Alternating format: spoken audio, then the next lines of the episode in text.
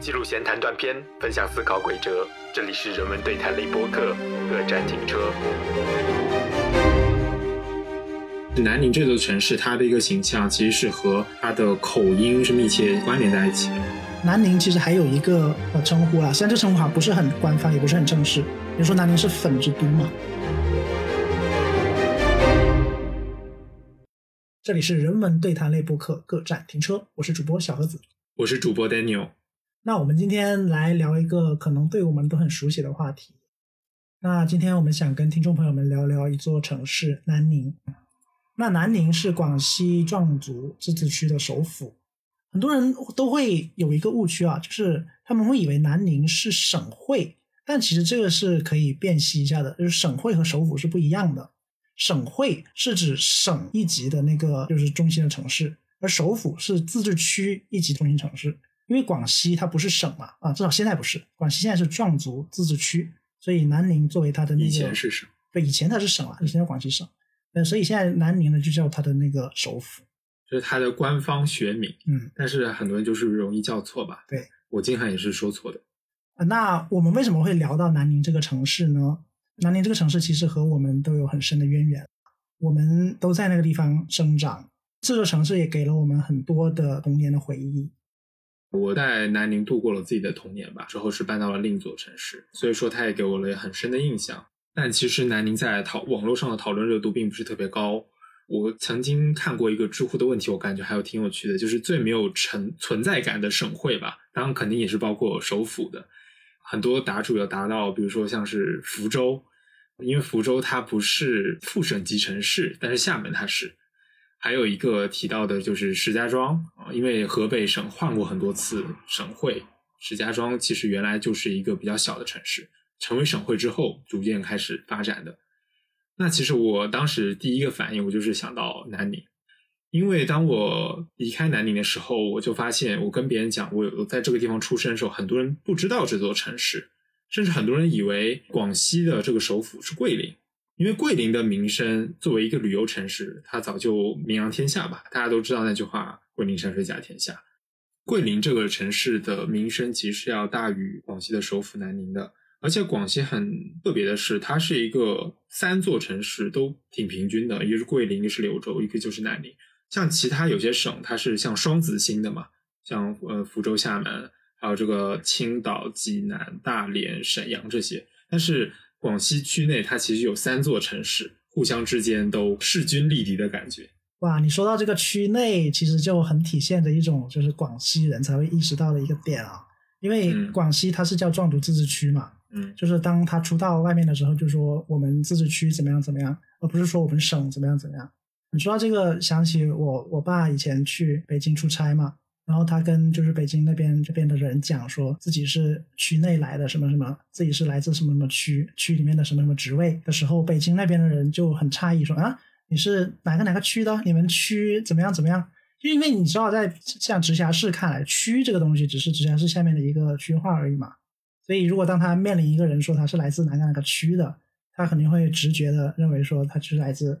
嗯，直辖市下面某个区，而不是一个省级行政单位的自治区。对，就比如说北京的东城区、西城区、朝阳区这类的区。所以你刚才说到就是广西区的时候，就真的可见是接受过这种相关的洗礼。很多人真的会把自治区习惯性的说它是一个省。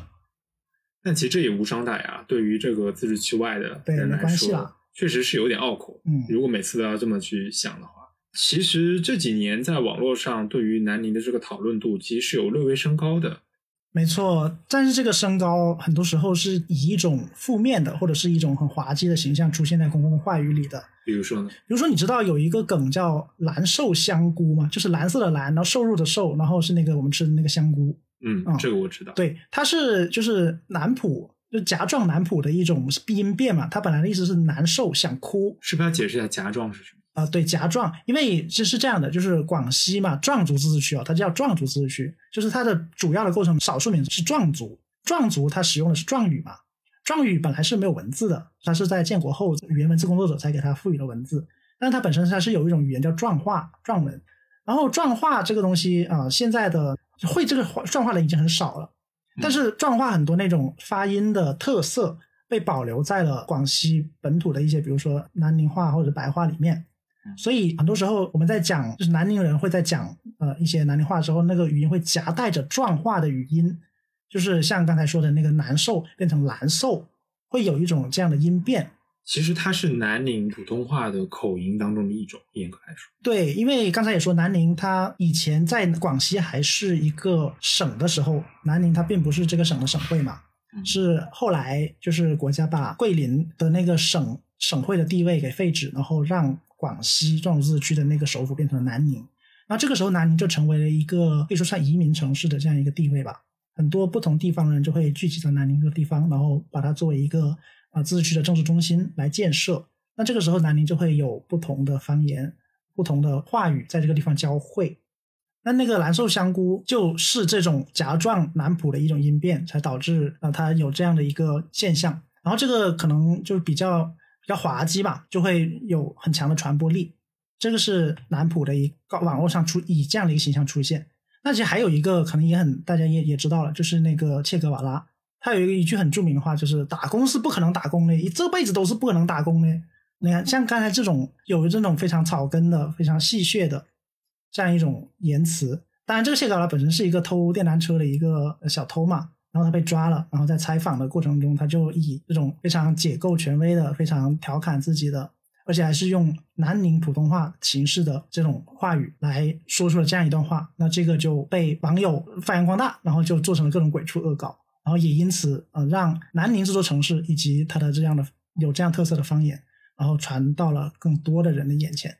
那为什么它叫切格瓦拉呢？哦，这样，他如果你看过他那个呃照片，就他那种狂放不羁的外貌，他的头发、他的发型、他的表情，和那个南南美那个革命战士切格瓦拉长得非常像，颇有那种反抗权威的那种精神在吧？就是被做成表情包传播出去。对对对。所以看到，就是南宁这座城市，它的一个形象其实是和它的口音是密切关联在一起的，而且这种口音往往是比较滑稽的，而且是不标准的一种普通话。是的，是的，这种不标准的普通话进入了公共语境中，那它就会成为一种被观赏的对象，然后形成很多喜剧或者说喜剧的效果，或者说猎奇的效果。你对这种观赏的现象是怎么看的？是不是有一种矛盾的心态的？是的，是的。一方面，它扩大了就是南宁这座城市的影响力吧。以前很多人说到南宁，你问你跟他讲，他都不知道这是什么地方。就是南宁，很多时候很多人会把它跟南京搞混。比如说在什么时候呢？在快递的时候。哦。我以前有一个经历，就是我在寄快递，因为我写的地址是南宁嘛。然后那个邮件，我在我查看有追踪邮件的时候，他先去到了南京，然后发现不对劲。然后就要从南京再转运回寄出来的那个地方，然后再转回南宁。当时我就很好奇，为什么会跑到南京去了？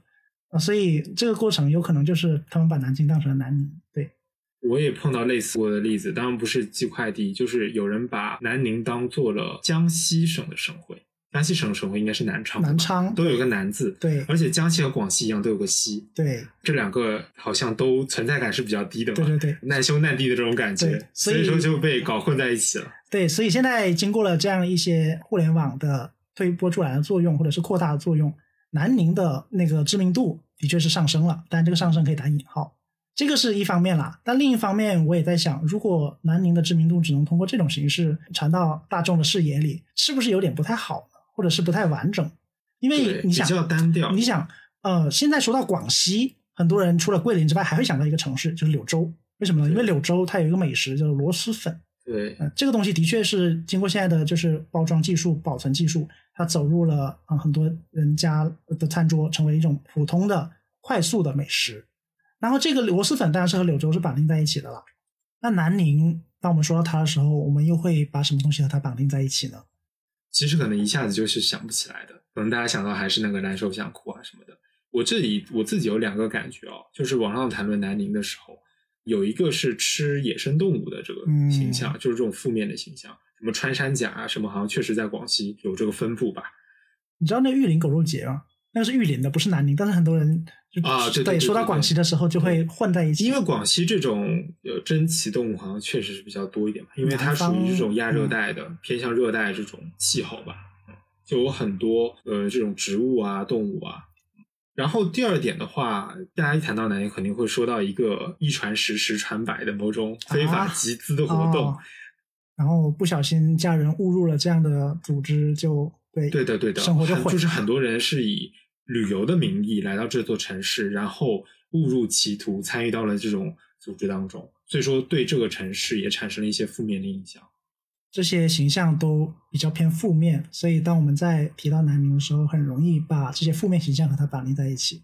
呃，所以我们今天想讨论这个节目，也是因为其实南宁有很多很丰富的东西，像它的方，比如说方言，它有很正面的一面，还有它的美食，还有它的风景各个方面，其实我们都可以谈一谈。但是我们搜一下那个网上讨论这个的节目，好像非常的少。嗯，本来这个城市的人就不是很多嘛，然后他如果要表达自己，那他也不像一些大城市有悠久历史的城市那么具有充足的底蕴。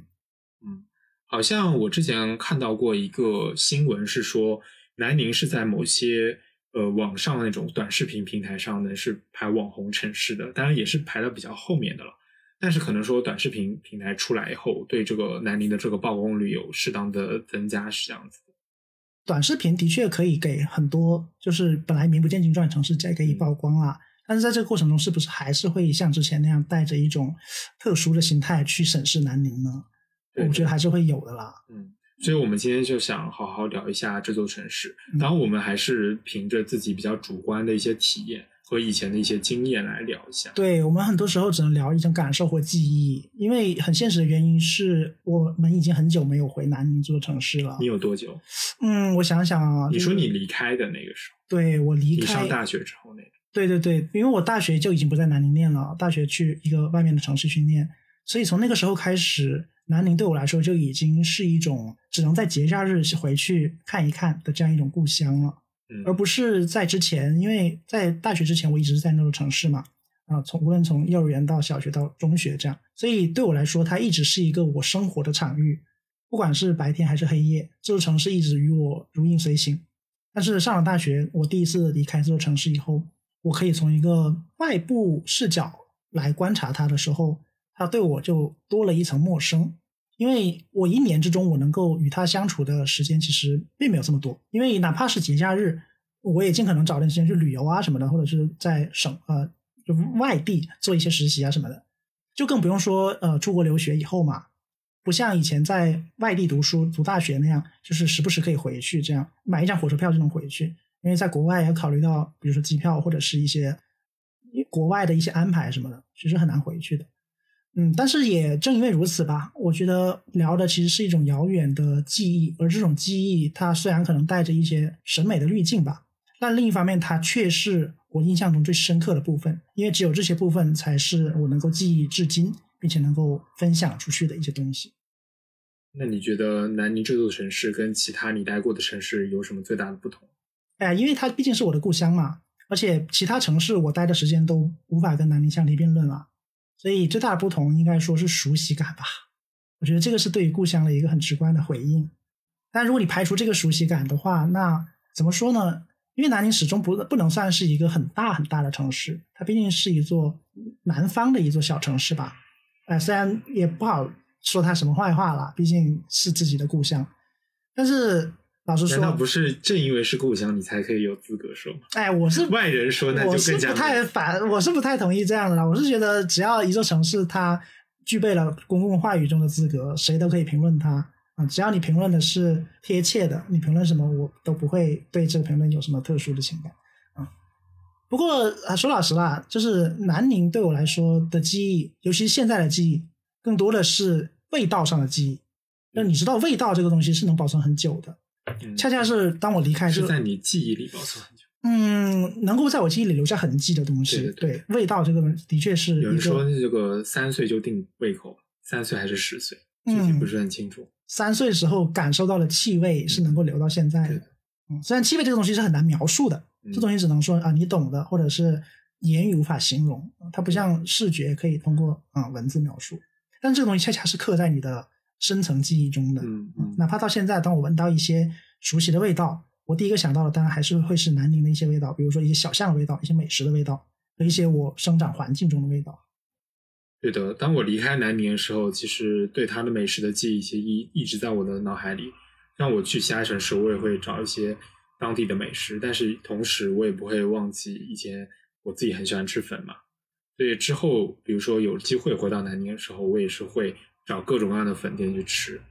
哦，你说到粉，那南宁其实还有一个呃称呼啦，虽然这称呼好像不是很官方，也不是很正式。比如说南宁是粉之都嘛，嗯嗯，米粉的都城。对的，对的。其实我小时候听到对南宁的一些别称来说，好像绿城是比较多。对，绿城是官官方认可的一个称呼，因为但是我从小不是现在，从小我就觉得这个称呼是有点奇怪的，是因为能叫绿城的城市好多。比如说昆明，它叫春城，那春城也是绿的，对吧？它很多五颜六色啦。比如说很多在这个北回归线周围的这些城市，他们其实都是偏向热带的这种风貌嘛，这种植被啊什么，像海南也是嘛。它其实一年四季都是绿的，还有一个是抢注商标嘛，我先是绿城了，那我的名撑得起来。但是我就是觉得绿城的这个称呼还不够响亮，它不够独特。嗯嗯，但是我觉得如果拿粉之都啊，就是粉城或者是粉都来形容南宁的话，是非常非常贴切的。南宁之外其实也有粉啦，比如说就刚才说到就是螺蛳粉，这个和柳州联系在一起。如果柳州说，但我们是螺蛳粉之都。其实也算是某个意义上的粉都了。嗯，然后桂林也有桂林米粉，对，这个很响亮的名字。哎，但是你知道吗？就是南宁这座城市，它毕竟是广西的那个呃首府嘛，对，它融合了广西的很多不同地方的人，对，那这些人会带来他们的美食什么的，所以其实，在南宁你是可以吃到各种各样的粉的，在广西别的地方的粉在南宁都可以吃到。嗯，所以说你要描述哪种粉马上跟南宁绑在一起，好像也不是很难找到一个特定的。老友粉其实可以。南宁有种特殊粉叫老友粉，就是老朋友的老友老友粉。嗯，这个是南宁比较独特的一个东西。你在南宁之外的地方，你当然也可以吃到，但是很有可能那是南宁人过去开的，或者是模仿南宁的口味做的。正如南宁人模仿，比如说柳柳州螺蛳粉做的螺蛳粉这种感觉啊，恰恰就是说明老友粉可以说是南宁原创独产的一个东西吧。你可以描述一下老友粉大概是一种什么样的？啊，我好久没吃了耶，就是。虽然老友粉它有现在有那种速食包装、冷冻包装的啊，可以通过这个方式吃。当然，我们不要描述冷冻包装的。对，我觉得这个是实际的，不能够代表实际体验的。而且，我如果我们谈谈自己自己曾经吃到的味道，那是铭刻在我们味蕾中一种童年记忆吧，或者是过去的记忆。那这个东西，嗯，回忆起来比较微妙。就像刚才说的，味道它是留存了很久的，它是很深刻的，但是它是很难描述的。好了，那我来帮你描述。你来说说。首先，我觉得呃老友粉的一个特色就是它是扁粉比较多。对，这倒是。嗯，它不是那种圆粉，像螺蛳粉它是很细的、比较硬的圆粉。桂林米粉呢，它是比较软的圆粉。那老友粉它是扁粉，这个是看得见的了。还有一个就是老友粉，它的那个浇头是要经过这个大火的爆炒的。它那里面比如说放了酸笋啊，然后这个酸笋台上所有的粉都会放，基本上。还有就是加上会有一个豆豉，还有个番茄，我觉得这是它不太一样的地方。而且这些东西恰恰也是之所以它作为速食或冷冻食品不好吃的一个原因，就是不太好用这种工业加工，然后把它长期保存，因为它要经过这个大火爆炒的这个过程。对，所以我每次吃到老友粉的时候，就觉得它有一种那种锅子铁锅那种火气在里面，嗯，烟尘的味道，对烟尘的味道，我特别喜欢这个味道。其他的粉好像就不太有。而且我们说到味道嘛。就是我们对味道的记忆，其实很多时候不是单一对味道的记忆，它是有复合的东西的。那这个复合很容易复合什么呢？复合声音。你发现没有？就是我们说到这种即食的，就是在是菜市场啊，或者是粉店啊吃到这种米粉，我们很多时候是在一个现做的、喧闹的这样一个市集的场合吃的。也就是说，我们对这个味道的记忆，很多时候是有一种声音在辅助的，让你感觉到没有？比如说老友粉的时候，我印象很深，老友粉总是和一个铁铲。刷那个铁锅，长的、圆的，对，就是那个声音总是伴随在一起的，就是那个那个胶头倒在那个里面的时候，那个声音。还有，我说我可以提一下另外一个粉啊，就是我自己很喜欢的生榨粉。啊，生榨，你好像对不是很是的喜欢，就我很喜欢生榨粉。生榨粉就是也是一种呃细的圆粉，当然它比较软。然后这种粉呢是要通过那个机，也不是机器吧，一个手动的工具把它压出来的，所以它本身是个大面团。制作的过程也挺繁琐的吧？那这种粉呢，我感觉现在在南宁的市区都很多时候都要灭绝了吧？就很少很少见，基本上会在一些呃城乡结合部的地方比较多一点。有一些人他们会呃把自己的生意做到一些闹市区啊那种地方啊、呃尽可能保留下来。但是你发现没有，像刚才说的这样的一种制作工序，如果你在一个很高档、很干净的地方，它是会损失一些它原来的味道的。对的，就比如说生榨粉，它也有开在商场里面的，但是我觉得那个味道就不太一样。对，而且它为了那个保持它制作工艺的那种可重复性、可操作性，嗯它会牺牲一些即时性的东西，比如说很多东西做好的嗯，啊，那做好了我就直接下了。因为商场里它要应对很大的人流量，它就要快速，那快速可能很多事情要做好备好的东西。这也是个美食传播过程中的一个矛盾吧。像我吃到我比较喜欢的生榨粉，其实都是开在那些巷子里，然后路边摊，而且很多是开在那种怎么说，那个房子都要快拆掉了，然后就在那里搭一个棚，然后开了一个店。老城区，对的，其实很多都是这样的，但是这种就是有一种原汁原味的感觉吧，特别是很热的夏天，然后就是在那种很简陋的木桌上，然后大家吃完以后就把那个碗筷放在那里，然后就有很多摆在那里的盘子空盘子吧，对然后也没有人来收，因为店家都来不及。就是这样的一个粉店，然后在街边比较简陋的环境里，然后非常忙碌的店家，这就是我对这个粉店的一个印象吧。刚才你说到这些店，他们开在那种地方啊，现在这些地方很多老城区都准备拆掉了，因为城市对对对建设。所以他们很多就是在残垣断壁当中，哎，对，留存下来的。是一家少一家。对的，嗯。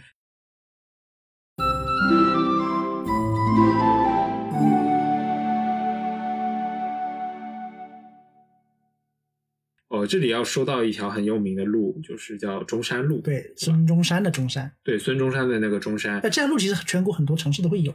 对嗯，不是特别长吧？南京中山路其实挺短的，但是它就是一条很著名的美食街。我有一次回去的时候，发现那边的游客其实也挺多的，但是它里面贩售的一些食物其实有一些变化，就是南宁本土的小吃有在变少，很多东西其实都是外来的那些烧烤啊对什么的，甚至有这些全国都能看到。对，来自全国各地的非常遥远地方的食物都会存在。就是我印象很深的是中山路的那个路口那边有一家碱粉的店，呃，是剪刀的剪，对，剪刀的剪这个粉，这种粉其实不是特别多吧？现在碱粉就是拿一种很宽宽的粉，然后剪刀剪剪成一个像像那种方块形的，有些粉饺是这么做的，嗯，但这个它有不太，有时候不太卫生。哦，会被指责说，因为这个制制作工序嘛，就有时候会暴露、哦暴露在空气之中。啊其实很多这种传统的东西，它有时候制作的工艺确实是会经不起现代的这种卫生嗯标准的检验的。那么我说到这个碱粉店，就是它后面的那些很古老的那种骑楼吧，哦，骑楼，就早就被拆了，但是这个碱粉店现在就开在那个路边，嗯，这个店家就搭了很多那种临时的呃小桌子啊，一直现在还留存着这。是在城市建设看来是不太雅观的东西。嗯，但是反正我觉得能保留下来本身也是一件好事情。但是后来好像中山路之后的那些建筑就没有被拆。因为经历了数次的那个城市美观建设嘛，本身卫生条件有所改善，然后规经营也比较规范了。嗯是你要说这有没有遗憾，其实还是有的啦。很多以前呃，就是至少在我的童年的时候，非常征服我的舌头的一些东西，现在都不存在了。我自己想到一个是我以前很喜欢吃的绿豆糕。呃哦绿豆糕绿豆糕就是，其实我小时候也没有特别喜欢吃吧，就因为它是小小的一块一块的，然后吃进去就感觉会有点卡喉咙的。沙沙的是吧？沙沙那种感觉。但我现在回想起来，觉得它挺好吃的。后来我回去的时候，就好像找不到了。还有一种就是那个潮汕牛肉丸，哦，之前是很多的，但是现在摊头是急剧的缩小了，就是那种很有韧劲的牛肉丸。当然，潮汕牛肉丸不是南宁的本地美食了，但是南宁这边其实也很多可以吃到的，可以放在那个粉的浇头里面的那种。不对，你说到配粉，这个配粉很多东西是可以有很多花样的。对，很多很多花样的。就连比如说桂林米粉这个东西，早期人吃是可以放锅烧、叉烧各种东西，现在还有放什么牛肉都可以放。对，我们可以跟听众介绍一下三大经典的那个浇头。你刚才说了锅烧、叉烧，我还想到一个脆皮，哦，脆皮对，就是有点像澳门烧肉那种，就是它皮是脆的，然后下面是有点肥瘦对煎油的那种。我不太喜欢吃肥辣，所以脆皮没怎么放。然后叉烧就是有点像广式烧腊的那种感觉，是吧？那锅烧呢？锅烧呃黑黑的嘛，然后比较有嚼头。以前我记得锅烧的价格还比叉烧要贵一点。反正这就是几个比较有名的浇头吧。对，当然还可以放一些很多配菜，比如像酸豆角，还有这个酸笋，对吧？啊，那些都会放。对的，嗯这个南宁的这个粉的浇头当中，就是要调那个酸味的，这个是比较重要的，就是有酸，然后有点辣呗。酸笋有人觉得这个东西很臭，就是酸笋它的那个臭味是给会能让人上瘾，是一种能够很吸引人舌头的一种物质。很多人一开始不习惯吧，但是一旦你习惯了以后，你再也就离不开它了那种嗯感觉。嗯，就是比如像螺蛳粉，很多人吃了一次就深深的喜欢上它。南宁的那个粉店的变迁，你有你有什么印象深刻的粉店吗？我印象很深的是有一家叫花溪王的粉，哦，对了，花溪王，对，它是贵州的啦。对，它其实是贵州的那个粉，然后在南宁当时呃有一个桥桥底下嘛，开了一家叫花溪王的，然后人特别特别多。那它的一个特色就是它有一种那个包菜是腌过的，是有点酸酸的那个味道，然后是那个汤特别鲜，就是那种牛肉汤的感觉。花溪王它当时的主打是牛肉粉，对，牛肉粉，对，它在叉烧这些选这种配菜之外，提供了新的选择牛肉。嗯，我记得我最早吃花溪王是在一个好像在青秀山吧，那是南宁的一座那个旅游胜地，青秀山那搞了一个美食节。当时是花溪王它是以美食节参赛那个成员之一吧，一个品牌在当时提供试吃还是什么的。我是最早最早就印象特别深，我是在那个场合吃到了第一碗花溪王牛肉粉啊，那印象特别深。但是说到花溪王这个品牌啊，就是花溪王后来就是其实在广西在南宁就是经历了各种各样的事情，然后它逐渐现在被一个叫三品王的一个同样是牛肉粉的品牌取代了。嗯嗯，然后这个三品王其实是一个嗯南宁本地很值得说到的一个品牌吧。嗯，是一家连锁店。对它连锁店，它最早它是算是模仿花溪王做的那种品牌产品，它也是做牛肉粉。然后当时我记得他他曾经对全社会征集那个商标的名字，被选中人好像有奖励吧，奖励多少我忘了。嗯，当时我也想投了，但是啊、呃当时我觉得自己没什么自信就没投。后来为什么叫三品王呢？是哪三品？就是三个的三，然后品味的品，一个是品汤，一个是品肉，一个是品粉。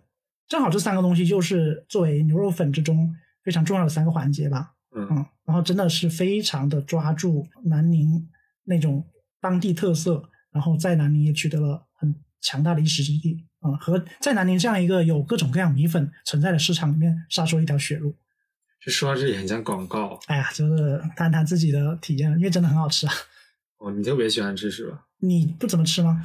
我是觉得我更喜欢吃那种不是连锁店的店吧。哦可能我每次回去时间真的非常有限，我会花时间去找一些呃巷子里店，或者我以前一直很喜欢的店，但是它可能我下一次回去的时候，说不定就关掉了。嗯，对。但是三品王我很放心，他开的连锁店已经足够多，像肯德基、麦当劳这种，嗯，所以我不太担心它会关掉，以后还可以吃到。这这的确是一种很很独特的一种品味美食的态度了。但我的态度是这样啦，就是说，哪怕我回去的时间，因为在外留学嘛，哪怕我回去的时间不是很长，我也愿意用这为为数不多的时间去吃一碗，哪怕是连锁店的米粉。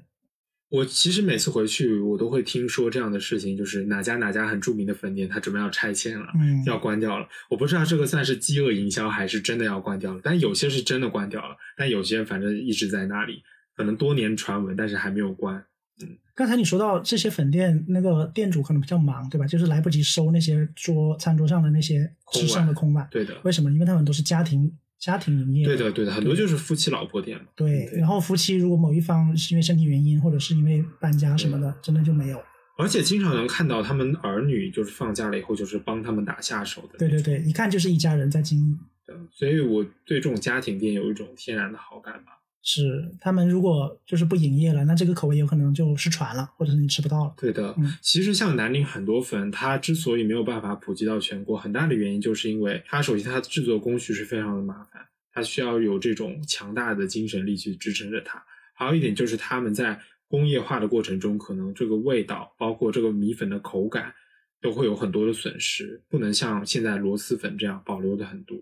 螺蛳粉其实也有这个问题啦。最早螺蛳粉在宣就是走向世界的过程中，也遇到了如何让自己的口感保持下来这样一个问题。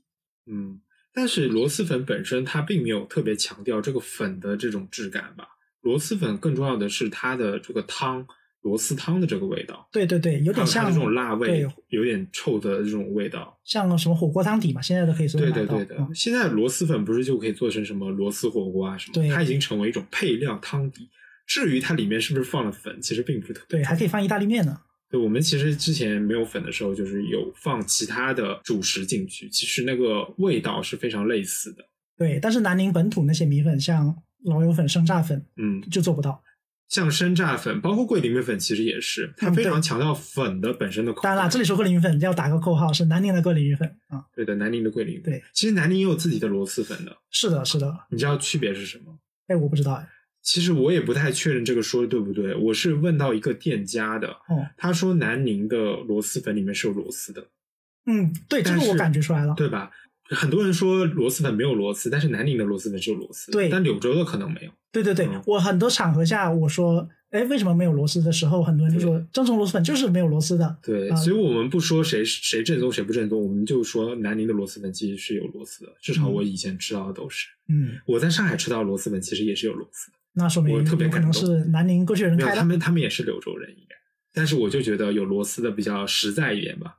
毕竟呃就是迎合当地人的口味嘛，这个无对的对的可厚非了。而且螺丝本身它也是南宁一个很重要的一个美食吧，就是比如说带着螺丝壳的那种螺丝，对，就是一碗，然后可以用牙签挑着吃。对这个我们以前叫撩螺嘛，就是那个啊、呃用手去撩，把那个螺撩出来这个过程，然后用嘴巴去吸那个螺肉。其实这个是很很很很麻烦的，因为你想，当你在吸那个螺肉，那个螺汤万一滴到你的衣服上，是很难清理的。对的但是我们就是体验这个过程。就是刚才讲到中山路，中山旁路旁边有一条叫共和路的小路，嗯，对对对，我就记得那条小路上很多这种吸螺丝的这个摊头，撩是撩螺嘛，撩螺的这嗯个摊头。然后他们会在露天的地方摆一个小桌子，还有几个小凳子，嗯比较矮，然后人就会坐在上面，从店家那取来一碗螺丝或者是别的什么东西，然后就在上面吃，然后吃完了，然后就可以随便一放，然后聊聊天什么的。啊，这是当时在过南宁的夜生活的时候一个很明显的一个风景线。我其实来到东京有一点很不习惯，就是东京没有什么太丰富的夜生活。我指的这种夜生活是比较露天的这种，不是在一个很精致的什么居酒屋里面的这种夜生活。对，不过刚才也说，就是在卫生条件上是要做一些妥协的，对，但是我觉得现在的卫生已经规范很多了，蛮好比如说现在用的餐具都是有包裹起来的，对，蛮好的那种。而且你有没有发现，明显的就是一些虫子和一些异味已经少了很多了。对的，对的，现在已经干净很多了。对，无论视觉上还是嗅觉上，对，嗯在这个层面做到一定程度上的满意和卫生，然后又可以还原一些比较直观的原初的体验吧，那种夜生活体验。嗯，其实我们刚才聊到了很多种粉哦，就是老友粉、生榨粉，还有这个碱粉、南宁的螺蛳粉、南宁的桂林米粉，还有三品王这各种各样的品牌。所以我感觉就是南宁如果叫做粉之都，也是非常名副其实的。然后其实还有很多其他的种类的粉，我们没有办法全部的很详细的描述，可能是我们印象不够深刻吧。嗯，嗯，或者也是正巧我们住的地方周围没有这些粉店。对对对，因为我们的体验也只是我们生活周遭的一些经历嘛。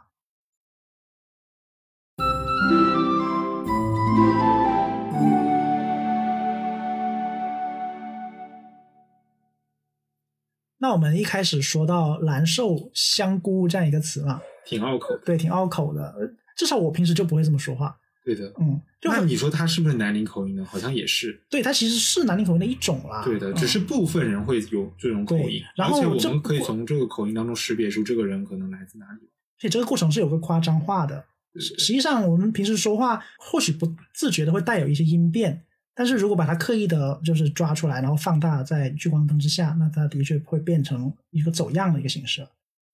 那南宁本身的那个方言又是怎么样的呢？它其实南宁它作为一个外来人口，本来是外来人口建成了一个城市嘛，它有来自各种各样地方的那种方言啊。粗略来说，其实有三种吧，一个是呃南宁白话，就是它这白话有点粤语的一个分支的感觉啊，是粤语的一个分支。还有一种是南宁平话，就是本地的一种呃话，还有一种就是西南官话啊，也就是桂柳话那那边会有一点这样桂林和柳州对对对，那种味道啊、嗯，主要是这三种。然后在这三种话的那个融合之下呢，又产生了他自己的一种口音吧，带有他自己口音的一种南宁话，也就是现在我们很多年轻人都在讲的这个话。因为现在年轻人你要跟他说什么一些老的粤语啊、壮话，其实他们是不不太会讲的。嗯，嗯，就是在很多方言融合之下，然后加上普通话，形成了南宁自己的一种独特的口音，对就在南宁普通话，最大公约数啊，简称南普。对南普。所以很多时候我们在一些什么短视频啊，一些呃搞笑视频，对一些平台上看到的，嗯都是这样一种南普以及它的变或者是加壮普通话。嗯，刻意的用这种南宁周边的一些方言融合起来的一种嗯说话方式。其实南宁的这个方言构成是非常复杂的。我看到一本书，就是叫做《东言西语》，它的作者是一个语言学家，叫郑子怡。它里面专门有一个小节讲了南宁的方言，然后它的标题起的也是“南寿香菇”，真嗯这个的是南宁口音吗？它这里面有个比较严谨的一个介绍吧。它讲的是翻开广西语言的地图呢，就可以发现南宁的地理位置非常特殊。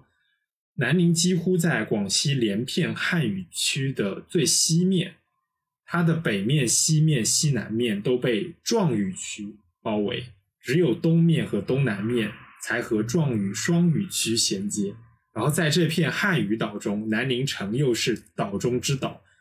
南宁汉语岛几乎以平话为主，而南宁城区就市中心，它是以粤语为主，对，就是南宁的白话。白话，嗯，我觉得大家不用记得这么详细，但是你听我的这个描述就知道，其实南宁就是一个非常特殊的方言岛，就是它外面包的这个方言区，其实和它的主城区和它的郊区，其实都是说着不同的方言吧。他说的这个现象是什么年代的？就是现在似乎这个已经有变迁了吧？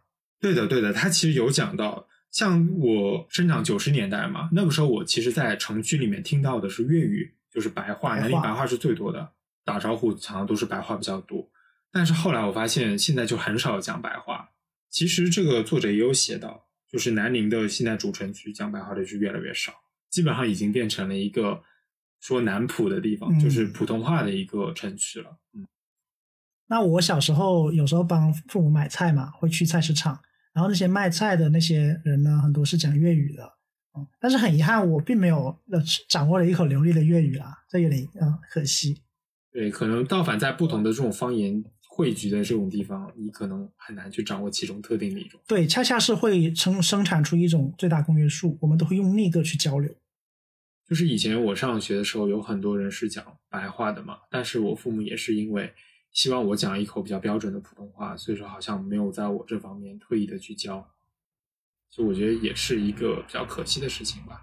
呃普通话运动嘛，一方面促进了我们的交流，但是另一方面对语言的这样的一种多样性是有一定的影响对，。当我现在看到南宁的大街小巷已经几乎听不到南宁白话就是粤语的时候，或者只能在一些很特定的地方，就刚才讲到一些菜市场啊，或者说一些小摊能听到的老城区老城区，嗯就觉得还是有点可惜的吧。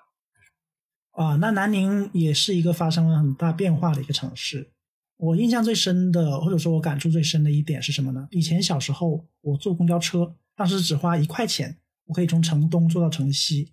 当时我特别喜欢，就是找一个休息日，呃，没有不上课也没有兴趣班的时候，从公交车的起点站花一块钱坐到公交车的终点站。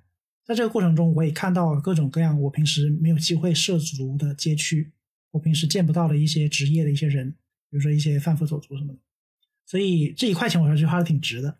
但是现在就是，如果现在我再回到南宁，首先公交车已经不是一块钱了，其次，当你想从城东坐到城西，这个时间也是非常长的，再加上堵车什么的，嗯嗯，这个过程就让我感觉到城市在不断扩大，而我的生活的边界也在不断的扩大，但我却跟不上这样的边界，所以我是有一种失落感。南宁现在已经通地铁了吧？对对对，吧已经通了，已经通了好几条线了，我印象中是，所以说能看出这个城市规模的发展嘛。是的，我记得南宁有条路就是很大的，叫做民族大道吧。嗯，对，那是一个横贯贯穿中心的一个东西的。对，那这条路它一直就是在向东延伸，就不停的有东延伸段、东延伸段。对然后曾经的东延伸段现在已经变成主路，对，就是有一个有一个很好玩的事情，就是它东延伸段的极那个尽头本来是收费站，嗯要从收费站出去就已经是高速公路了，对，你就不能是城市道路了。嗯。但是现在随着城市建设的发展，这收费站已经拆掉了，然后往外迁了很远很远，也就是说城市道路在往外延伸，收费站在往外扩，而且民族大这个所谓的主干道、民族大道也在不断的延伸，这条路越来越长，越来越长。而且现在在南边好像弄了一个新城，叫做五巷新五巷新区，好像说是要再造一个南宁市，嗯，那就面积非常大。对的，那边的情况我已经就不了解了，已经远远超越了我的生活经验。我其实去看过一次，就是很多嗯地方还是工地吧，但是就是规划的规模还是挺大的。是的，是的。而且说到这个面积和我们生生活的范围啊，以前小时候别说公交车了，我骑一个自行车，我很可能就是一个上午就可以把我生活的街区全部转完，但现在已经是不可能了。嗯还有最最最让我有一个直观感受的是，因为南宁还有一个特色是什么？它的那个电动车、电单车特别多。哦，以前是摩托车。对对对，然后后来禁摩了以后就变成嗯电单车了，用电力驱动的电单车。对嗯，这个东西也成了南宁一个特色，大家可以去随便搜一搜，比如说南宁的那种嗯百科图片啊什么的。那个如果是街景图、市景图，都会很多人骑着电单车，戴着安全帽，这这样一个过程。嗯然后为什么说到电单车呢？就是在我刚刚有电单车的时候，当时我骑着电单车，我把电充满，我是可以从城市的一头到另一头，或者是从嗯把这个城市大概的转一圈吧。但现在已经远远不行了。当我想去我朋友家的时候，我朋友家的那个位置是我的电单车呃充满一次电只能单程而不能往返的时候，我就真正感觉到这个城市的扩张和庞大已经超越了我的生命体验。那我们今天这期主要是讲了一下南宁的粉方言，还有一些城市的变化吧。那我们其实只是简单的希望南宁这座城市在网上的形象能够更加的丰富多元，而不是只是一种奇观化猎奇的心态去看待它。对，如果更多人能够从更多角度看待这座城市，那这座城市也会发散焕发出它本来没有发现的魅力吧。对的，我也希望我以后在讲到这座城市的时候，大家能知道它在哪里。对，对不要把它和南京和南昌搞混了。我的我们的愿望其实还是挺朴素、挺普通的。那么我们今天就先聊到这里。如果大家对南宁还有什么其他的印象，或者关于南宁的问题，欢迎在评论区里给我们留言。也欢迎点赞、订阅、分享给你的朋友。我们下期再见。